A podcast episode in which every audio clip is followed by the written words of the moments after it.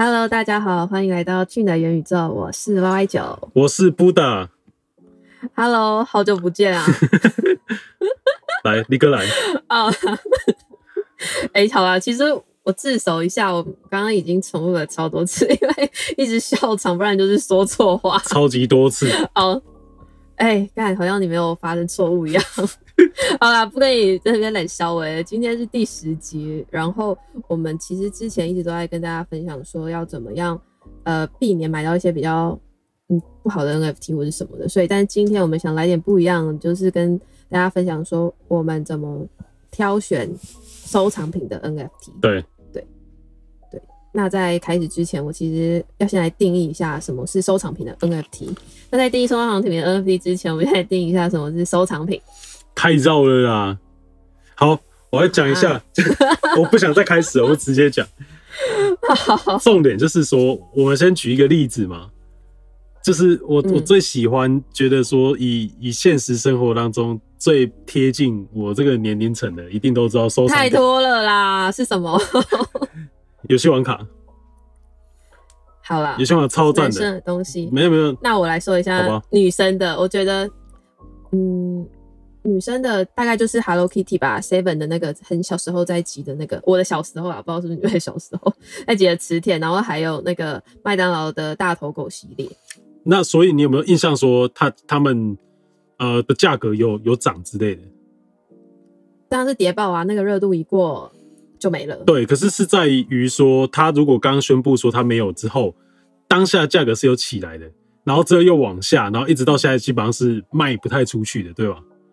可是基本上应该没有人要吧，因为我对其实只是跟风想要去收集那些东西而已。可以，可是游戏王卡是两回事哦。游戏王卡是一直往上飞的，到现在像我朋友有一张那种游戏王卡，黑魔岛跟黑魔岛女孩那个现在都超贵的。嗯，我记得上次去问一下，好像大概就是快一万美金这样一张卡片。它是保存的很好，它保存的超好，它保存超好的。然后就是差别在于说，你看哦。这我是也是我刚刚才想到，你看像像游戏王卡，游戏王这个卡通，我相信超多人都知道，那是全世界都知道的一个卡通。那嗯，这个卡通里面最重要的东西就是这张卡片，这一套。这一套卡片不是那一张？对，就这一整整个卡牌的这个系统，全部都是它最重要的东西。你你讲到游戏王，你不能没有卡片。也许也许不可以没有它的什么游戏王的公仔啊，那个什么三角形的金字塔那些东西都可以不要，但是卡片会是最重要的，对吧？然后，但是我觉得，我觉得卡通比较重要。因为没有，播出来大家都对，卡通是最重要的。然后，如果你说像 Hello Kitty 磁铁，其实官方可以一直去出 Hello Kitty 的什么授授权授权来出什么呃玩具啦、那种枕头啦，什么东西都可以一直出，所以它价格就会被冲淡啊，很多周对它价格会被冲淡，它们也比较没有那种保值的效果。那游戏王卡刚好是不一样，所以这就回归到说哦，收藏品本身它到底是。呃，它本身的架构是在哪边？然后这对我来说是很重要，就是它是不是不可被取代的？嗯，对，就是游戏王卡刚好是，我觉得如果要讲到收藏品的话，我们先去拿这个东西来讲，因为这东西是很多人都有的记忆。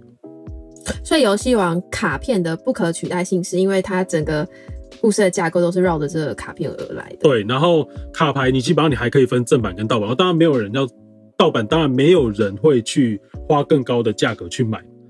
你不会花钱去买一张盗版的盗版的青眼白狼，不可能。有啊，而且但是其实当时我小时候那些男生同学们，如果去拿盗版的，就会被歧视说：“哎，你买的是盗版的。”对，谁要跟你玩？我当时有两个，我当时是我去买正版的，然后跟盗版的，然后正版为什么要买两个？正版的我跟正版的同学玩，盗版的我跟盗版的同学玩，因为正版的哪一个比较好玩？绝对是盗版，因为正版大家都有一厚厚的卡牌，因为正版的我抽不到那些好的卡。正版的卡片我的都超烂的，所以就是我到时候就是有两个卡牌。然后这这题外话了，这总是 好好回来，总是回来定义说什么收藏品哦。收藏品对，它就是它会依照应该说我们说收藏品，然后它的价格的升值的最大的原因是因为呃它受欢迎的程度跟它稀缺的特性这两个这两个是它最重要的因子。它越受欢迎越稀缺，它价格就越高，因为。好，它它总量是固定的。假设说我们今天挑选一个收藏品，它总量固定，然后只要越多人喜欢，然后越多人买，它的价格就一直往上走。这个是收藏品升值的最主要理由。它升值的理由并不是因为今天团队宣布了哪一件事情，或者是说它多了什么 utility，然后或者是说你今天拿了这个收藏品，它突然给你一个什么样的代币，然后让你去有更多的收益，不是这些原因，是因为更多人喜欢，大家在买，所以导致它价格上去，就是这么简单。这就是收藏品投资收藏品它升值的最主要原因，就这样。嗯，那我也想问一下，在就是 Web Two 啊，你自己有收集过什么实体的一些收藏品吗？嗯，没有诶、其实其实就是撇除小时候啦，就是长，大我只有小时候收藏一些一些那一种游戏网卡的东西以外，其实长大就没有。所以你是比较喜欢数位收藏品。对我是喜欢数位收藏品，就我我身边很多朋友在收藏东西，有些收藏滑板，有些收藏球鞋，有些收藏公仔帽子，然后有些收藏公仔。其实很多人在收藏一些有的没的，其实都很多。可是什么 CD 啊都有。对，但我自己本身还好。然后一直到接触这种数，呃，也也直接讲 NFT 吧，我就喜欢收藏这些数位的东西。嗯像我自己就是在玩，如果在玩线上游戏的话，我会如果它有出一些，比如说这个系列的服装，我就会去把它收集起来。哦，你是会买皮肤的人呢、我又没有说我玩什么游戏，算吧，这 大概是那种感觉。买买装备、，对买皮肤的感觉，对吧？对 对对，这些只是装饰品，就是它没什么。我这这这也是很多，这也是嗯我很看好这种数位啊、呃怎么讲，就是 NFT 的原因，是因为其实我们这个年代开始在用这种线上游戏，开始在玩这些东西的人，其实早就已经习惯买一些虚拟东西了。哦，对啊，我觉得这是很基本，而且就会愿意花钱，对，所以因为他在你玩游戏的时候就很爽。就你花起来就觉得很爽、欸，所以你买 NFT 的时候，其实有时候也会觉得很爽。我是会啦，有会觉得说我有你没有这对，有时候有时候 那但当然前提是这些 MD 都值钱。也不一定啊，也不一定啊。我现在买的 NFT 有些其实是没有让我赚到钱，可是我还是收的很开心嘛。所以像是其实我买尼安 K 的时候，其实到现在其实我没有什么涨嗯啊，反而其实我以太本位没有没有跌，但是我的美金是变少的。那是因为以太对，那是因为以太跌。那但是其实我自己不是很在乎，就是我知道我在买什么东西，所以其实收藏品，如果你真的想要踏进来这样的一个地方的话，先决条件是你买的东西要是你喜欢的，因为收藏品嗯最大的缺点就是因为它的流动性非常的低，价格波动也很高。所以你必须要是自己真的喜欢，而且你知道自己在干嘛，你买这个东西，你觉得它长期会有越来越增值的表现的时候，你才拿得住。不然的话，我觉得这个不是一个嗯适合每个人的游戏。可是我觉得对我来说，我觉得比较安全。嗯，对，嗯，所以其实就是像我们一直都有在聊说，你从开始自从知道版税的问题之后，你开始就是卖掉一些你觉得可能会有点危险的 PFP，然后开始转向收藏那种可以很 long term 的，就是 NFT。那你为什么会有这样的转变？是因为你不想再承受这些危险吗？对啊，我我我跟你讲，就是像我们今天如果要投资在一个 PAP 的团队，我们预期它价格会上涨，因为通常投资 PAP，你就是单纯的，你不是为了投收藏那那一个图片，对吧？你其实不是，你是你也不要骗自己说我会加入这个 community，不是吧？那 你觉得这是骗自己吗？一最一开始其实是哦，最一开始其实我相信是有这个东西，我觉得一开始是最一开始的很久以前，去对那个时候的 NFT 氛围，七八月，我觉得是有趣的。可是你到后期到现在你在做这些东西，你说我教这个东西是为了加入你们的 community 卖骗笑，不可能。就至少可是你不会想说，哎、对你有 punk，你是 punk 没有那那是早期的一些项目，但是你我说你现在如果还去买一些新的项目，你怎么可能是为了加入他们的 community？哦，这边你要说清楚啊，那是早期的，可能还是有加入，但是现在的就可能这个因素没有那么多。比方说，我觉得现在像哦，OK，B Y C 有 B Y C community，你买 B Y C 为了交 B Y C community，我一样说我认同，或是你说你要交 Azuki 的这个 community，我也认同是有。嗯但如果是一些对，如果是一些新项目，你说你要加入他们是为了他们 community，你不要骗人了，你只是在赌一个真能赚钱机会。那我现在就告诉你说嗯，PFP 你要它能赚钱，你最重要的是你最担心的是什么？团队不做事。嗯，没错。那如果今天团队做事呢而且这？也是首要，就是如果底价跌了，大家就是先拿这个出来。那我们再讲另外一个，嗯如果团队做事呢，就一定会涨吗？就不会跌吗？其实不一定，好，团队都已经做 做到他 roadmap 讲的东西，可是还是会跌，对吧？因为他做的慢，或是做的不够好我。们今天把它讲成说，他把全部的 roadmap 都写在上面，然后他每一件事情都准时的做到，他一定会涨吗？也没有哦，不会啊，因为因为他没有预期，对他没有预期，嗯嗯嗯，所以他在做到 OK 好，那那又怎样？他大家看到说干这个消息竟然出来，竟然没有涨，那就赶快跑，对吧？所以你 P 2 P 嗯你要做到说要要买的要等它涨，你必须要他必须要团队是非常非常强的团队，才有可能让它涨。嗯好，那你觉得有多少几率达达成这个？你你在不知道团队背景的情况下，你有多少几率买这个东西是会买到一个很屌团队的？零点一吧，算悲观吗？算悲观啊，那我今天给他多一点五趴好了，我给他五趴的几率，那就代表说我基本上这个成功率也他妈太低了，这期望值太低，我就算要去赌，我也不至于说赌一个这么这么没有把握的赌局 你。要说烂吗？嗯 对啊，对啊，这是这是我不会去做就直接说吧对，嗯就是我不我不玩这种游戏啊，对我现在来讲，就是我觉得这这不好玩。不好玩。你说因为是在熊市不好玩，还是说整个大市场的趋势造成你觉得不好玩我？一开始你去搞一些 P A P 的东西，你玩起来其实是觉得合胜，你知道吗？就好玩。还是因为那时候是牛市，随便一个都马涨？其实也不一定是涨的原因啊，是有时候是比眼光问题啊。我看的就是会赚钱，啊、你怎么不会？切西郎，哦，就是、啊啊就是你大家会去比，可是你现在基本上你怎么买？好歧视哦。对，可是你现在你怎么买？基本上大家都是在比谁被套谁套得比较深，可是你干嘛就是在不好的市场去玩这些东西？而且无聊的东西，这是在于说、一开始去玩这些东西的时候，其实大家还是多多少少会想要搞点新东西或什么。可是现在新东西越来越少的时候，我就觉得哦，又是这一套，又是这一套，很无聊。有有有点乏味，有点腻。对这样子。那反而收藏品，你就收一些你觉得你你是在一直去用自己的眼光去想说，诶，这个东西它不符不符合我哪些标准？那买了它是不是代表说，诶，在别人都还没注意到的时候，我先收了它，然后我喜欢这个东西，我可以用我的收藏品去跟别人说，诶，我收藏了哪些东西，这些背后故事是什么？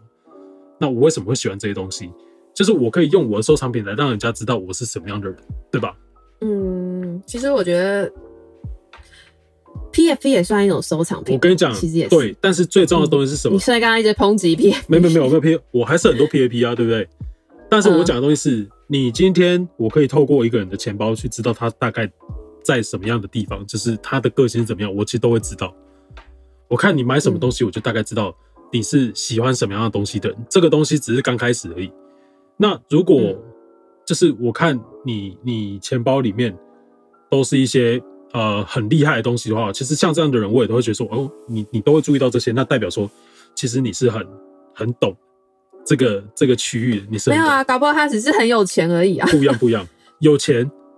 我跟你讲啊，我直接讲啊，你你去看那个谁你，说没？那个叫那个很很大那个 V Friend 对吧？Gary V，、嗯你去看他钱包里面，他嗯买超多垃圾的，他很有钱，他买超多垃圾的，这真的不是我在骗笑那，如果他只是很有钱，然后又很会跟买，对嘛？那就只是很会跟买，但不代表他有品味。所以我们可是你又不认识他，你只从他的钱包，你怎么知道他没有品味？没有看他钱包里面买的什么东西嘛，然后你就会知道说我，说他跟跟着一些很有你觉得有品味的人，然后他只是跟着他买，然后刚好有那么多哦，没有没有，如果你真的有办法跟到那些东西，然后也也认识到，那就代表说你你至少你是在在那个环境底下，你绝对会懂那些东西的。就是你你现在不懂，你以后也会懂。其实你也不至于这样，但是但是你可以去看他钱包里面的东西，确实就就都不是就都不是太好，对啊，可能有少数几个还 还行，但是 Gaby 很有钱呢、我知道，但他买的东西，我真的觉得是真的蛮蛮普的，就是我对他的那个品味是不怎么样。但是有很多人，他可能资金没那么多，可是他知道什么样的东西是他想收藏，他收藏是有一些系列的，然后他摆的东西是有他的品味，我我就会觉得说，OK，这个人他他懂一些东西，我想跟他去了解一下。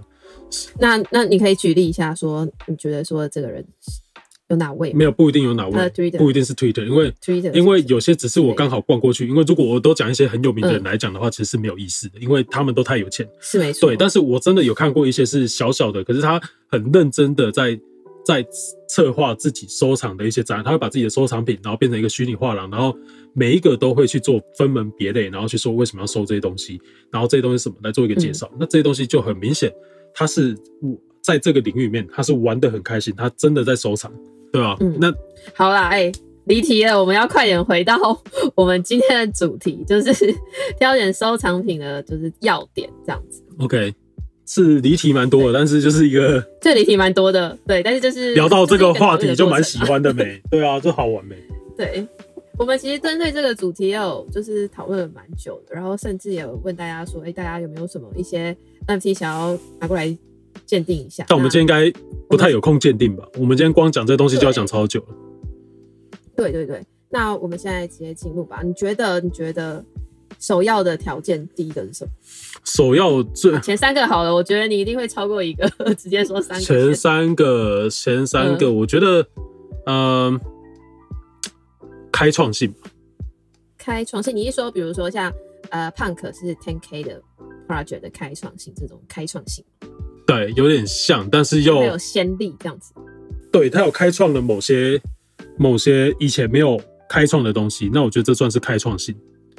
对，就是以前在在这个之前也没有人去做什么 PAP 的东西啊，然后胖哥确实算是第一个开创性，然后可是胖哥他还有第二个所以可以说是引领风潮的一个人。啊、我们叫他说有一个更好的讲法，叫做开启这个运动的最主要原因，最主要的一个哦项目，就是他开启的这整个 NFT 运动或带领的这整个 NFT 运动的其中的一个很重要的原因。对，所以我觉得这个是蛮重要的。那这个也会牵扯到另外一点叫文化的相关性，跟这整个文化里面它有没有一个很很连结的相关性。我我讲 Crypto Punk 也一定有嘛，它就叫 Crypto，又叫又叫 Punk。那你去想 好，，Crypto 就加密，然后 Punk 又很反叛，很反反政府，嗯反反这些反叛精神，其实跟 Crypto 本身的这些文化其实都有很很深的关联。不然我干嘛强调去中心化？我们就是在反政府、反反叛的这一些观精精神嘛。所以你是一个很反叛的人。对然后 大概是这样子，所以我觉得如果你去讲最重要的话，我觉得这两点都算是很重要的。这两点，还有一点，还有一点，说然后再拿一点的话，好，历史定位。虽然说你会说开创性跟历史定位会不会有点像，但我认为这两个东西是有点不太一样的。你这边说的历史定位是像时间轴嘛？像我们之前前一集说的古董型 NFT，但是我们那时候也说了，其实古董型 NFT 其实很多都都蛮垃圾的。对，但是但是它一定会有一些区别啊。我今天如果讲讲历史定位的话，最好拿出来举例，应该就 Autoglyphs 嘛，就是 First unchain generative Art，就第一个上链的这个 Art。那这个东西它有它的历史定位在，然后它有它的历史定位在，最主要除了它是第一个以外，其实我觉得它的背景给它这个历史定位加了不少分。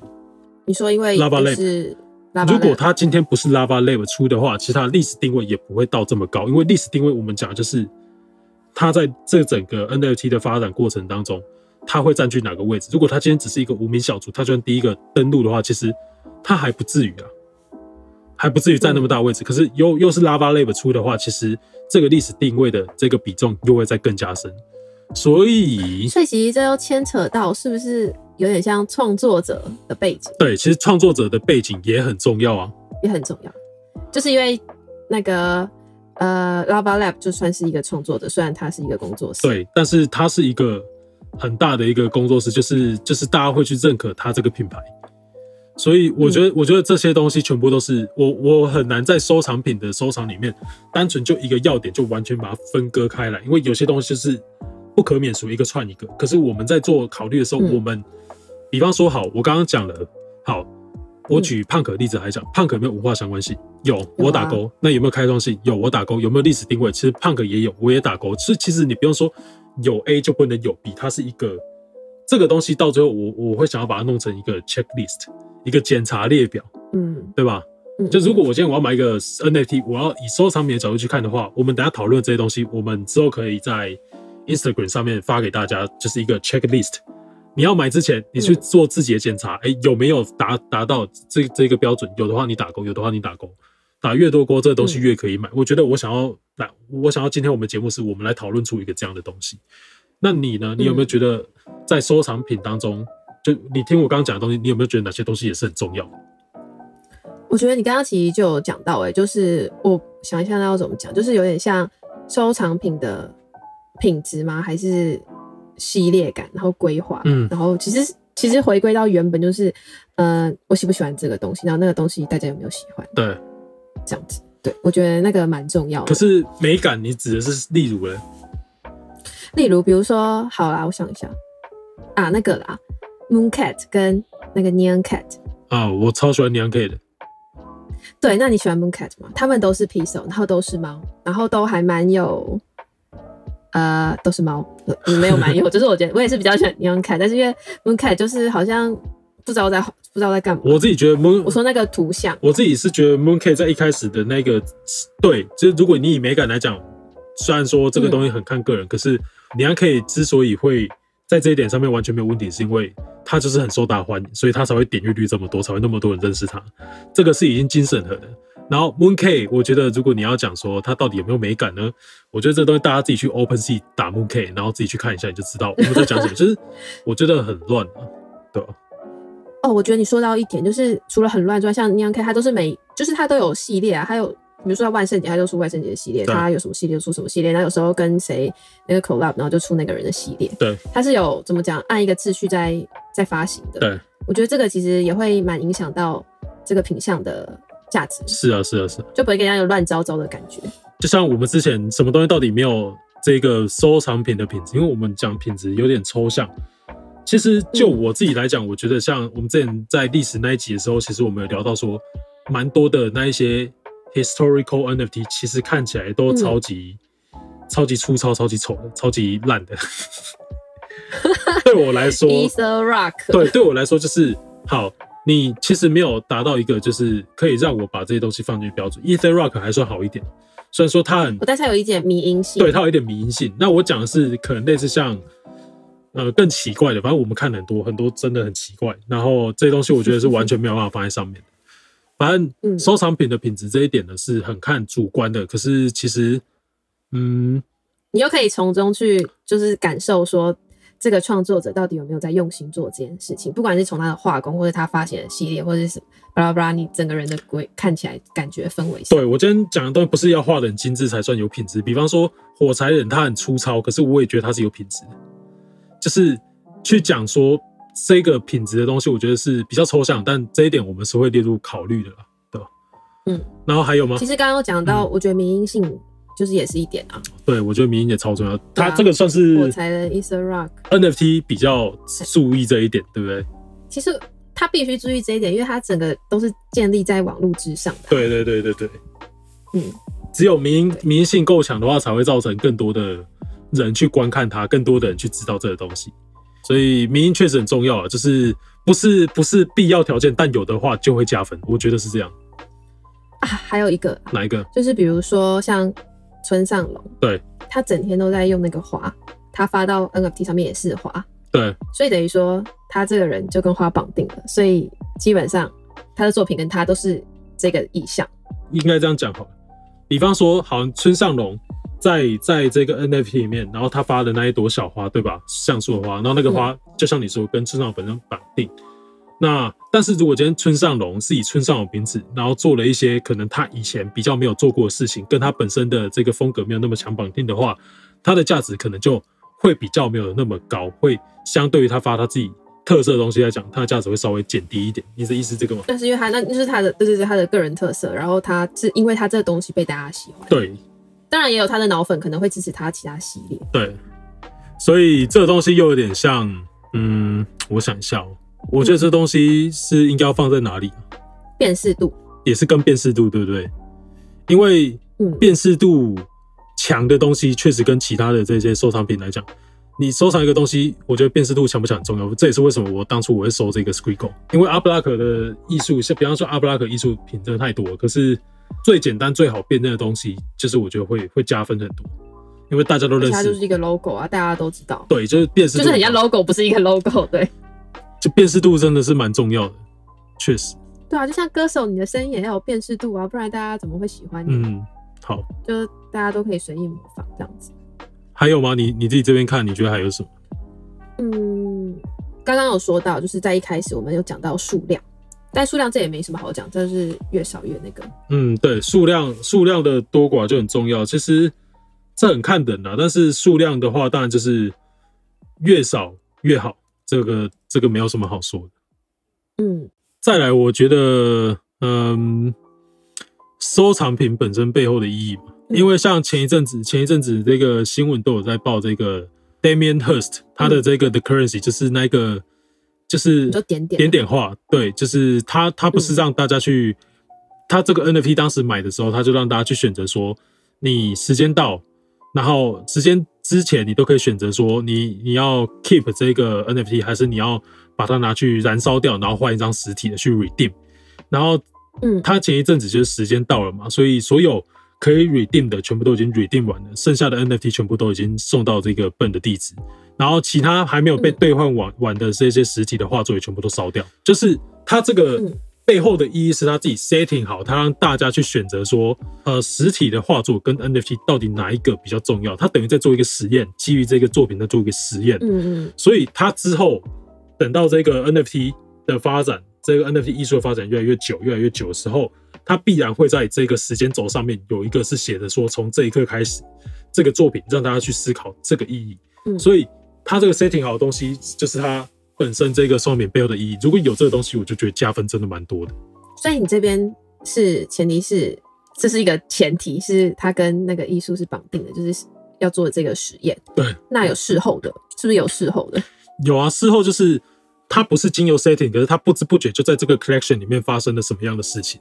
嗯我这边举例，V One Punk，他事前并没有被、被他事前并不是 Lava Lab 本来就愿意去做一个错的出来，做一个需要去错的出来。可是 V One Punk 一一出现之一发之后，突然发现有一些状况，所以导致有有了现在的 official 的 Punk。那 V One Punk 是不是嗯就本身它在上面就有发生一些故事在上面？因为它是 Lava Lab 出错作品，可是它是它又是第一个 Punk，虽然说它不是 official，可是它就是有它的事后发生的意义在上面嘛，就有很多东西会被拿出来讲，所以只要对我来说，这个东西就会跟这个故事一直做绑定。只要 Punk 越来越好，B One Punk 它也会有随着这个呃 Punk 的增值而增值，这是我自己的猜想。嗯。哎、其实我有，就是我们之前在阿布拉克其实有提到那个海火腿，也算是吧，就是一个剽窃的事件，然后让海火腿变成迷因，对啊，那也算是啊。从此他就跟他绑定。这样如果这个东西没有没有这些故事的话，那我觉得这个这个收藏的这个特性就会减低蛮多分的，因为它是因为上面发生的这个故事，然后然后才让收藏这个东西变得很有趣。因为其实收藏家有时候是在收藏一些故事，你是在收藏的东西是希望收藏一些故事，对，你是希望 好文你是希望告诉别人说我为什么要收这个东西，是因为这个东西怎么样，都是这样的，嗯，对啊，都是这样的。但其实海火腿会会这样一炮而红，当时也是因为有一些大厂家的支持，所以我觉得大厂家的支持也是一点。对，我觉得其实大厂家的支持也是真的蛮重要的。所以像 Fidenza 那时候这么有名，也是因为有一个大厂家，他直接就是看到这个作品，他直接少了超多张，那其他大厂家也跟着去收藏，所以才会有他现在的地位。嗯，你说到 Fidenza，其实到时候那个 QQO 在发生的时候，其实大家就蛮不知道 Taylor Hop 是谁，但是大家却知道 Fidenza 是谁，所以其实我觉得作品的知名度也会是一个很重要的点。对，因为这个东西很难去，我们当时在列这一点的时候，是不是很难把这个呃创作者背景跟作品知名度去分开？可是，在 Fidenza 上面，我们可以看到说，它确实是有一个怎么讲？我们可以做一个分别啊，就做两点，这样会比较、嗯比较更精细一点。如果你要评断的话，对他的作品价值，他的作品声望高，但是创作者倒还好，这样子。然后如果有这两点呢，就很容易会有资本的力量。对对，就是如果你又有创作者背景，你又有作品知名度，那你聚集这些东西的时候，其实就有有很容易会有一些资本的力量。但其实资本的力量资本的力量也很重要吧，就是在我们挑选产品。对很重要，所以其实资本的力量其实有很多面向来看的。我刚刚讲的那一种资本的力量是说，有多少有钱的大佬会进来买这些东西。比方说，Fidenza 最有名的可能会是像之前我们阿布拉克有讲，就是 Cosmo 他花超多钱去买的那一个超贵的 Fidenza God Mode 的那一张嗯 g a m o 那一种对，然后那个东西就算资本力量，一堆很有钱的大佬一起一起说它好，那它就是一定会变好。为什么？因为大家都都知道说这个东西有价值。其实数量少也是这样，就是我们刚刚讲的数量多寡也是这样。如果你在一个数量很少的一个收藏品里面，然后大家持有者都是一些这样很高净值的人，很很高资产的人的时候，其实这个东西不太会贬值。嗯，因为他们都其实都已经放在自己口袋，也没有，我觉得就是有一直在提到说，这些厂家其实不会轻易的去卖掉他们手上这些有高价的东西。最重要的是因为他们会互相去呃，最首先他一定需要有具备我们刚刚讲的很多点。其实我们我们会列这一点，是因为其实我相信很多大收藏家也会用很多这类的方式去评断这些东西。那嗯当这一个一个收藏品它有了很多这些条件的时候，它就可以变成什么？呃，价值储存的工具。嗯就是我的东西放在这个上面，我把钱变成啊、呃这样的东西的时候，其实它的价格不太会掉，因为我们这个小圈子的人对这个东西有共识，所以它的价格基本上就会很稳的去做到一个保值的动作。这个是顶尖收藏品很重要的一个特性，是这样子。没错没错。OK，对啦，你刚刚说到，其实还有一个我也觉得蛮重要的，就是价格。就是因为像一般人啊，就是还是要注意那个价格到底是在欧摊海的时候，或者它现在其实是一个好入手的点，所以我觉得就是这个很很实际的问题。对啊，如果如果这个评分就你你可以把它拿来当成自己一个评分标准，比方说像嗯，我前我上个月不是才买那个 V One Punk 吗？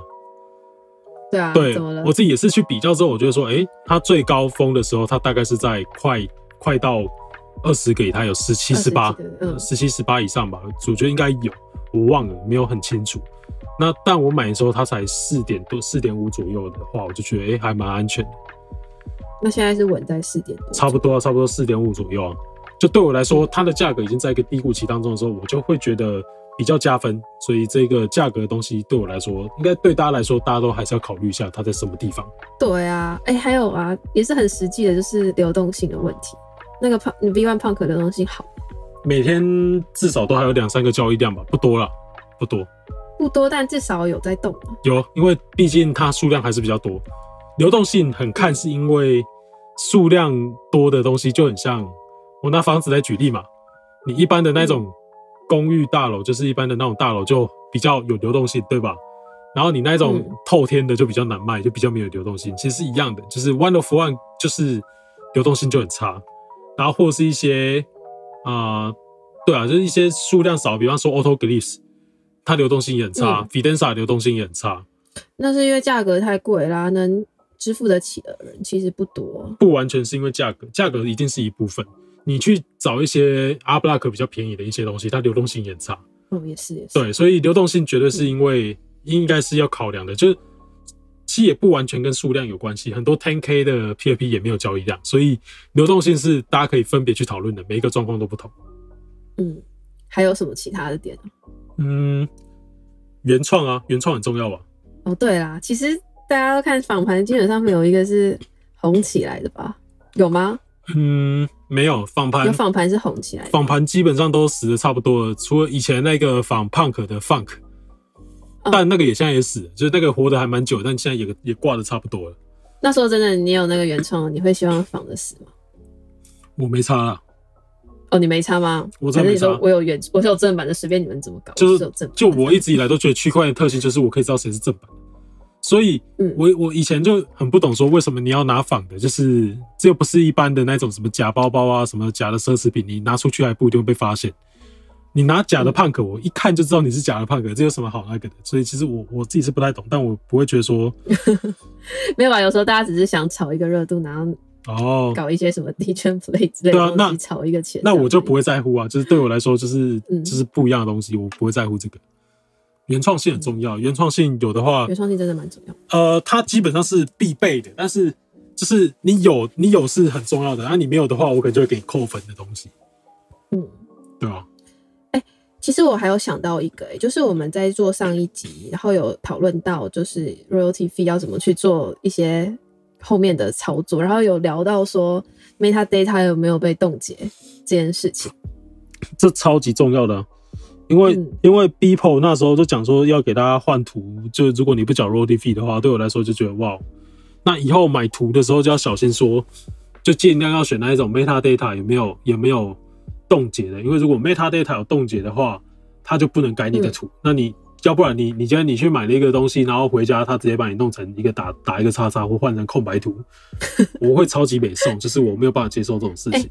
其实你这样说，那如果是 10K 项目，然后里面有一些特殊稀有的东西，稀有全部被打叉叉，那些人应该会超北送的吧？因为他们是顶尖的 Top One，然后其实跟都要直接哭烂。九九排名一样。如果是有金色猴子，我直接被换成换成一个空白图，我应该直接就是对啊，是怎么可以让这种东西发生？所以可是 B A Y C 不是有被冻结吗？对啊所以它它是安全的这个东西但是稳的稳。但我想讲就是，啊、我自己是很不赞同什么 metadata 还要去改的这些做法，所以对我来说，我现在就会很看这个，就是你有冻结的话是最好的。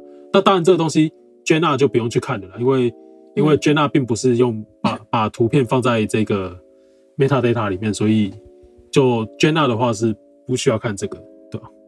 嗯，然后再来的话，我觉得还有什么需要看的、啊？呃，链啊，链差很多。